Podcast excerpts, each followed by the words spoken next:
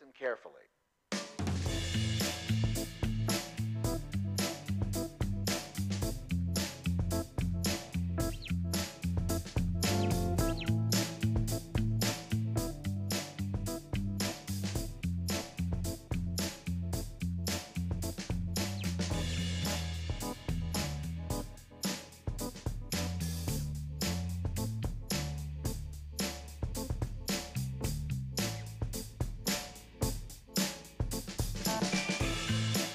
Muy buenas tardes y bienvenidos a un nuevo programa de Los Secretos del Luthier, el espacio aquí en LGN Radio en donde cada semana descubrimos curiosidades y secretos que rodean a la música y a su historia y buscamos también el hilo que conecta a las canciones, descubriendo que tienen en común mucho más de lo que a priori se podría pensar.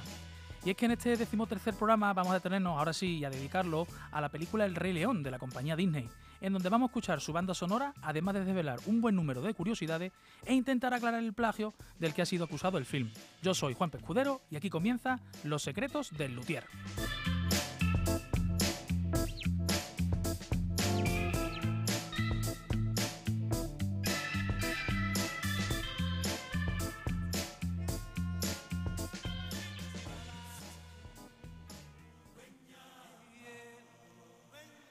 Pues la película El Rey León se estrenó en el año 1994 por la compañía Disney y se trata de la 32 película de la factoría.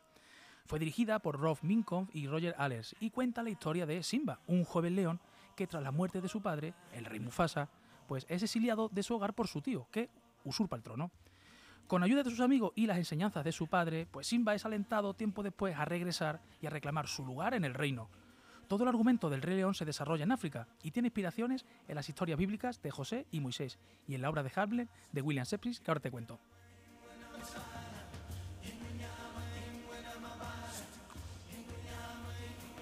Desde el día que al mundo llegamos, nos llega el brillo del sol.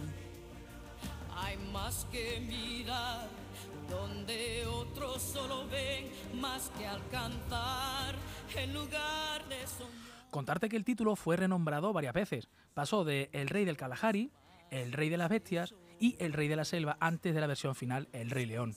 Y además su argumento original contenía bastantes diferencias con las escenas que luego pudimos ver en pantalla. De hecho, el film estaba centrado en batallas entre leones y babuinos. Scar era el líder de los simios, Rafiki era un pequeño guepardo y Timón y Pumba eran los amigos de la infancia de Simba. Simba tampoco abandonaba el reino en esa primera versión, sino que llegaba al trono pues como un personaje vago y descuidado, debido a las manipulaciones de Scar, motivo que habría de conducirlo a su derrocamiento.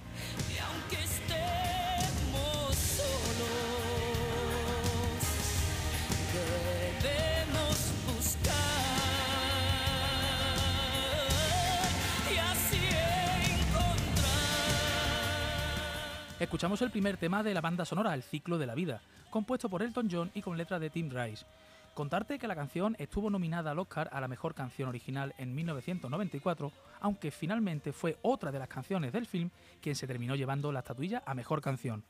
Contarte también que a diferencia de otras películas en las que se prepara ex profeso un tráiler para la promoción con las mejores imágenes de la película, para El Rey León se utilizó únicamente esta secuencia de apertura sin más añadidos ni cortes.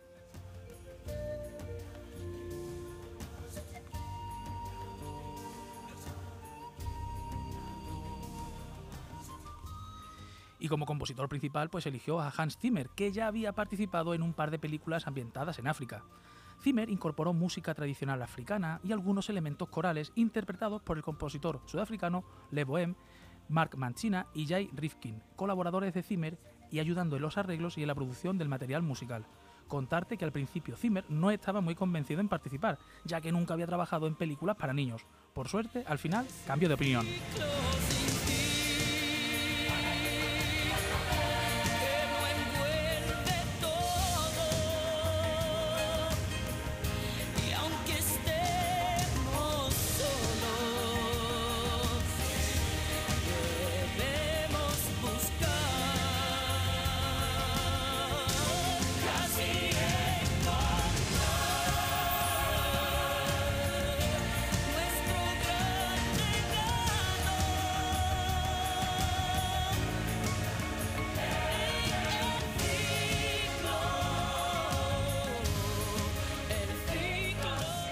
Contarte que los productores apostaban más por Pocahontas, ya que el equipo que trabajaba en El Rey León era supuestamente el equipo B de Disney, que estaba ocupado mientras el equipo A trabajaba en Pocahontas, en el que la producción tenía muchas más esperanzas e incluso creían que tenía la posibilidad de ganar una nominación al Oscar a la mejor película, siguiendo los pasos de La Bella y la Bestia en el año 91. Y como en todo proceso creativo, pues hay modificaciones o descartes. En el guion original había varios personajes que posteriormente fueron eliminados. Mira, había otro cachorro de león llamado Mitu, un zorro de orejas de murciélago y un rinoceronte con un pájaro en la espalda. De hecho, ese pájaro de las garrapatas que se pone encima del rinoceronte se mantuvo y evolucionó hasta convertirse en el personaje de Zazu.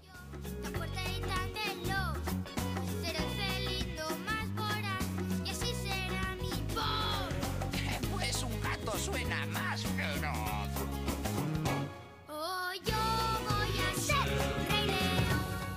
Para diseñar un personaje, un paisaje, perdón, más realista para la película, pues algunos miembros del equipo de producción viajaron al Parque Nacional de Hell's Gate en Kenia.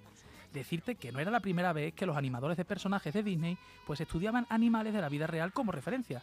Ya en la película Bambi de 1942 también lo hicieron. Y ese reflejo de África también lo encontramos en varios nombres de personajes que se basan en palabras de Swahili, como Simba, que significa león, Nala, que significa regalo, Sarabi, que es espejismo, Rafiki, que es amigo, Pumba, que es eh, simplón, débilmente, o Senchi, que significa salvaje.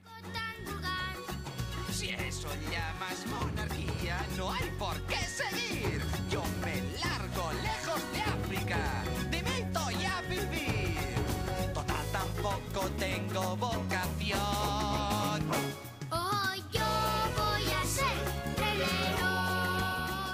Pues como decíamos al principio, la película contiene elementos de Hamlet de William Shakespeare, pero es que además podemos encontrar similitudes con los mitos de la familia osiriana sobre la mitología del antiguo Egipto. Mira, en los mitos osirianos, el rey Osiris, es decir, Mufasa, es asesinado por su hermano celoso, Set, en este caso Scar, y el heredero legítimo, Horus, en este caso Simba, es enviado al exilio de niño.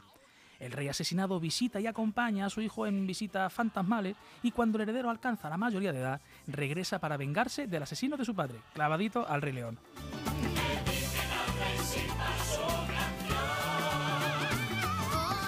Y ah, hablamos también ahora de números, ya que más de 600 artistas, animadores y técnicos contribuyeron al Rey León a lo largo de su extensa agenda de producción. Se crearon para la película más de un millón de dibujos, incluyendo 1.197 fondos pintados a mano y 119.058 marcos de película coloreados individualmente. Por otro lado, la famosa escena de la estampida de News tardó aproximadamente tres años en animarse en el departamento de CGI de Disney, en el departamento de imágenes generadas por ordenador. De hecho, se tuvo que crear un software informático específico para recrear esta estampida, que permitió ver a cientos de animales generados por ordenador moviéndose y corriendo simultáneamente, pero sin chocar entre sí. El clásico romance lleno de desastres por amor.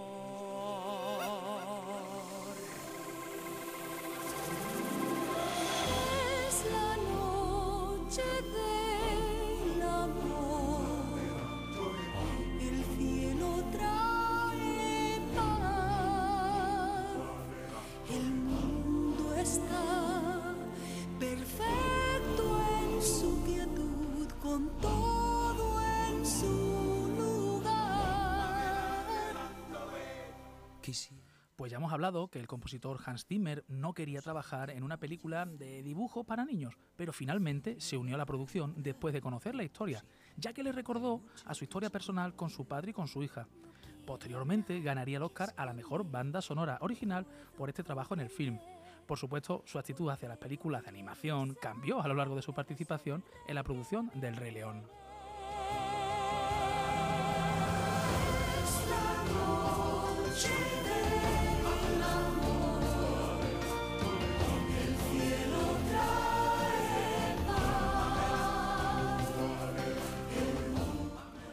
Y escuchamos uno de los temas más famosos de la película, Can You Feel the Love Tonight, que en España se tradujo por En la Noche del Amor, compuesta por Tim Rice y Elton John.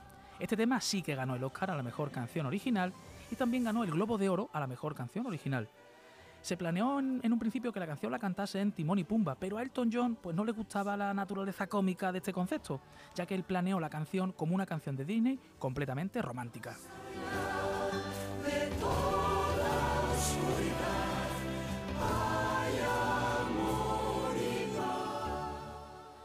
Y en un principio la canción también se pensó que se cantara solamente por Simba y Nala, pero al final la idea fue desechada. Y el resultado final fue que la canción se cantase con una voz en off, con pequeñas líneas de Simba y Nala, y las partes del principio y del final, como estamos escuchando, por Timón y Pumba. Decirte por último que el tema casi se queda fuera de la película. Mira, te cuento. Unas semanas antes del estreno, Elton John tuvo una proyección especial del film y al comprobar que la canción de amor de la película se había dejado de lado, pues apretó las tuercas al productor ejecutivo para que volviera a incluirla. Por suerte, cambiaron de idea.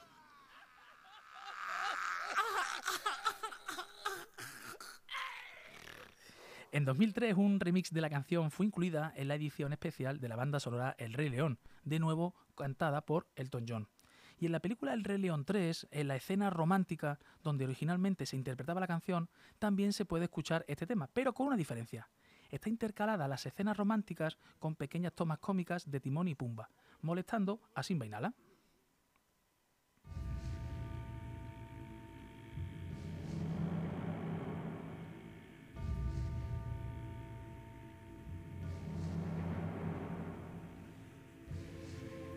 llenas, vulgares e infames, carentes de toda virtud,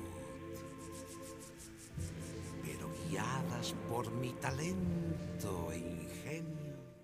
Hablamos ahora de los usos indebidos de material, ya que el uso de la canción The Lion Sleeps Tonight, o también conocida como In the Jungle, en las voces de Timón y Pumba, pues ocasionó disputas entre Disney y la familia del sudafricano Solomon Linda, que es el compositor de la pista, originalmente titulada como Move, en 1939. En julio del 2004, la familia demandó a Disney por infracción de derechos de autor, aunque dos años después se llegó a un acuerdo con Avilene Music, propietaria de los derechos de autor de la canción. Un momento mejor. Tenéis el instinto atrofiado. ¿No leéis a carroña real? Os hablo de un rey condenado. Y otra de las canciones características de la película es este Preparaos, interpretada por el personaje de Scar, que en español contó con la traducción y la voz de Jordi Doncos. En la versión original está interpretado por el actor Jeremy Irons y los, y los animadores quedaron completamente impresionados con la actuación del actor. Contarte dos curiosidades. A diferencia de los otros leones de la película, las garras de Scar siempre se muestran a lo largo de la película. Y además tuvieron que editar la mayoría de los diálogos de Scar. Y es que esta reedición fue provocada por la adicción que Jeremy Irons al tabaco, ya que dobló al villano de la película con un cigarrillo en la boca. ¡Ya estamos preparados! ¡Estaremos preparados! ¿eh? ¿Para qué? Para la muerte del rey. ¿Está enfermo? No, idiota, y le mataremos. Y a Simba también. Excelente idea. ¿Quién necesita rey? ¡No, rey, no, rey! ¡Idiotas! Sí, habrá un rey. Y en esta canción, cuando las hienas desfilan con estilo marcial, pues es una reminiscencia de los desfiles militares muy frecuentes durante la época del nazismo en el Tercer Reich, siendo Scar el símil de Adolf Hitler, mientras observa al ejército en referencia a la Catedral de las Luces, que tuvo lugar en varios congresos en Nuremberg, Alemania. Los focos que iluminan a Scar desde el acantilado están basados en la película propagandística El triunfo de la voluntad. Sin embargo, esta canción épica no se incluyó en la nueva versión digital del Rey León de 2019 y desde Disney no han dado ninguna explicación concreta. Duro dorado. Si no olvidáis quién manda aquí. Más quiero que quede bien claro. No daréis. Sin duda, el personaje de Scar es uno de los antagonistas más famosos de la historia del cine, y además a lo largo de la película vemos que alberga los siete pecados capitales. Primero, se cree merecedor del poder y destruirá a cualquiera para conseguirlo, un ejemplo de soberbia. También se niega a abandonar sus tierras, aunque eso signifique la muerte de sus súbditos, eso es la avaricia. Actúa con pasotismo incluso cuando en las Pride Lands caen en ruinas, como ejemplo de pereza. Disfruta de la comida, con gula, mientras deja que el resto de su reino, incluyendo a sus leales seguidores, se muera de hambre. Tiene envidia a su hermano y a su, sobrino por obtener el trono y conspira por sus muertes. Y en una escena eliminada llega a Nala deseoso de producir herederos, como un ejemplo de lujuria. Y también se enfurece cuando se le menciona a Mufasa y ataca a Sarabi por compararlo desfavorablemente con Mufasa, en un ejemplo de ira.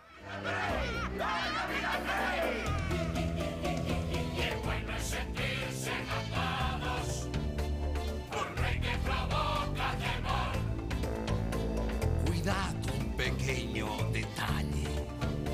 Ser fieles o será peor.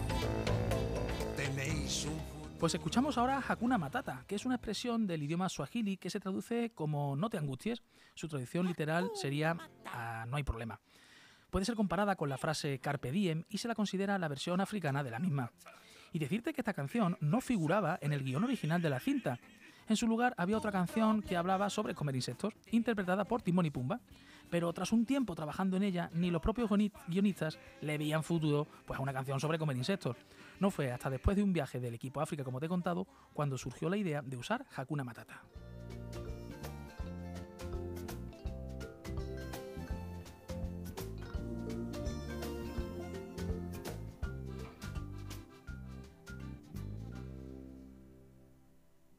Cuando era muy pequeñín. Cuando era muy pequeño.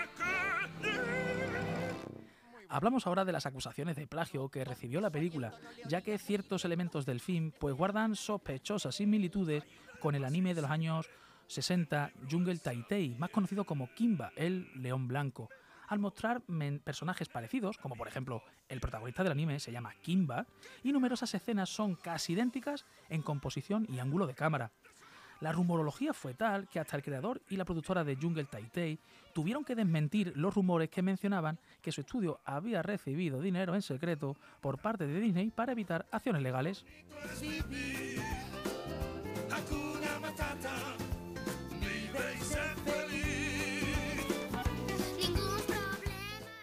Y otra de las pruebas del plagio se basa en que el nombre original de Kimba en Japón es Leo. Cuando se exportó el anime para traducirlo al inglés, quisieron registrarlo con el nombre de Simba, pero no pudieron y cambiaron la S por una K. No obstante, Disney sí que pudo colocar el nombre de Simba, de Sim- de Simba a su protagonista un año más tarde. Pero es que además, en la fase de planificación del Rey León, Simba, el de Disney, era blanco. Y esto puede verse en un boceto a color que se muestra en una de las últimas ediciones de coleccionista del Rey León en DVD.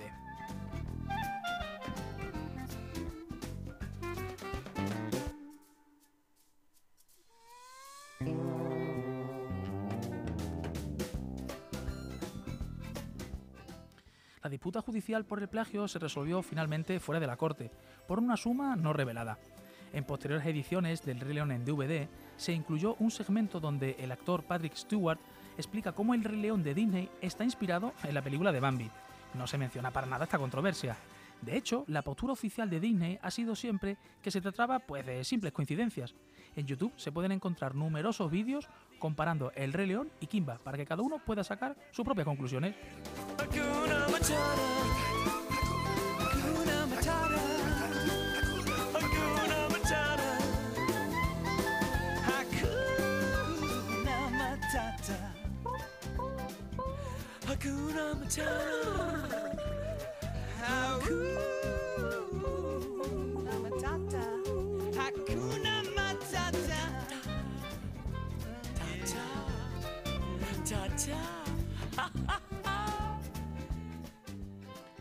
Otra polémica surgió también cuando la audiencia sugirió que aparecía la palabra sex, es decir, del inglés sexo, en una escena en la que Simba levanta polen al echarse en el suelo.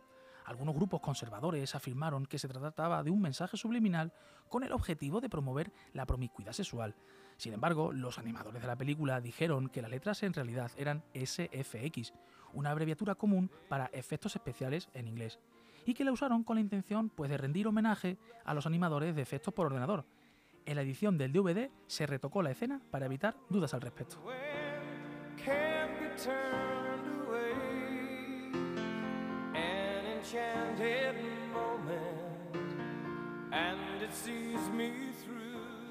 También algunos biólogos especialistas en hienas protestaron contra la representación que se les había dado a estas criaturas en el Rey León. De hecho, un investigador incluso denunció a Disney por difamación y otro investigador que había preparado a los animadores una visita al área de investigación del comportamiento de la Universidad de California en Berkeley para observar y dibujar hienas en cautividad, pues promovió un boicot a la película como forma de ayudar a preservar estos animales en la naturaleza.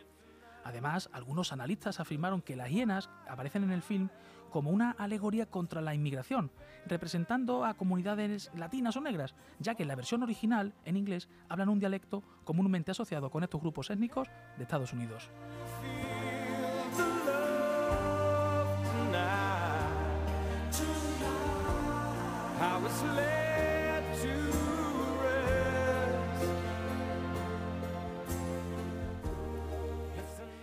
Otra de las curiosidades más sorprendentes del Rey León, y que ya lo comentamos en programas anteriores, es que los rugidos fueron creados por un actor de voz. Concretamente el actor de doblaje Frank Welker, conocido también por hacer de Scooby-Doo en la popular serie de dibujos. Pues este actor de doblaje fue el que realizó todos los rugidos del león, ayudándose de un cubo de basura metálico para producir el efecto de fiereza del león. En YouTube se puede encontrar el vídeo con las sesiones de grabación. Y es que no se utilizó ni una sola grabación de rugido de leones auténticos porque los productores querían sonidos específicos para cada león. If they only learn that the twisting kaleidoscope moves us all in turn. Y por último hablarte también de los récords del film, ya que fue la película más taquillera de 1994. Recaudó nada menos que 6 968,4 millones de dólares en todo el mundo, superando en taquilla tanto a Forrest Gump, que generó 677,9 millones, como a Mentiras Arriesgadas, que generó 378,8 millones. Y cuando la Disney publicó la película en formato de cinta de vídeo para uso doméstico, también fue el VHS vendido más vendido de la historia hasta ese momento.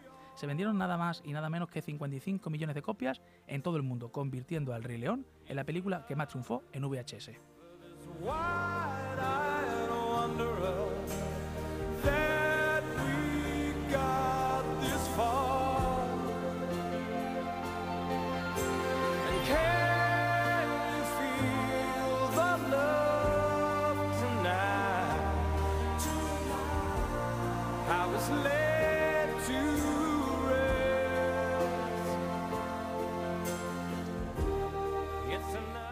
Con la canción de Tim Rice y la voz de Elton John ponemos punto y final a este decimotercer programa de Los Secretos del Luthier. Recordarte que puedes descargar y volver a escuchar el podcast y la playlist en Spotify. Y en el próximo programa, como no podía ser de otra manera, vamos a recordar algunos de los más famosos éxitos y también fracasos del Festival de Eurovisión. Haremos un recorrido por su origen, por su historia y por su evolución, y descubriremos algunas curiosidades que quizás no sepas de este peculiar concurso musical europeo. Por mi parte nada más, muchas gracias por estar al otro lado del micrófono y muchas gracias al Mudena Jiménez que estuvo en la parte técnica. Yo soy Juan Pescudero y esto ha sido Los Secretos del Luthier. Hasta la próxima semana.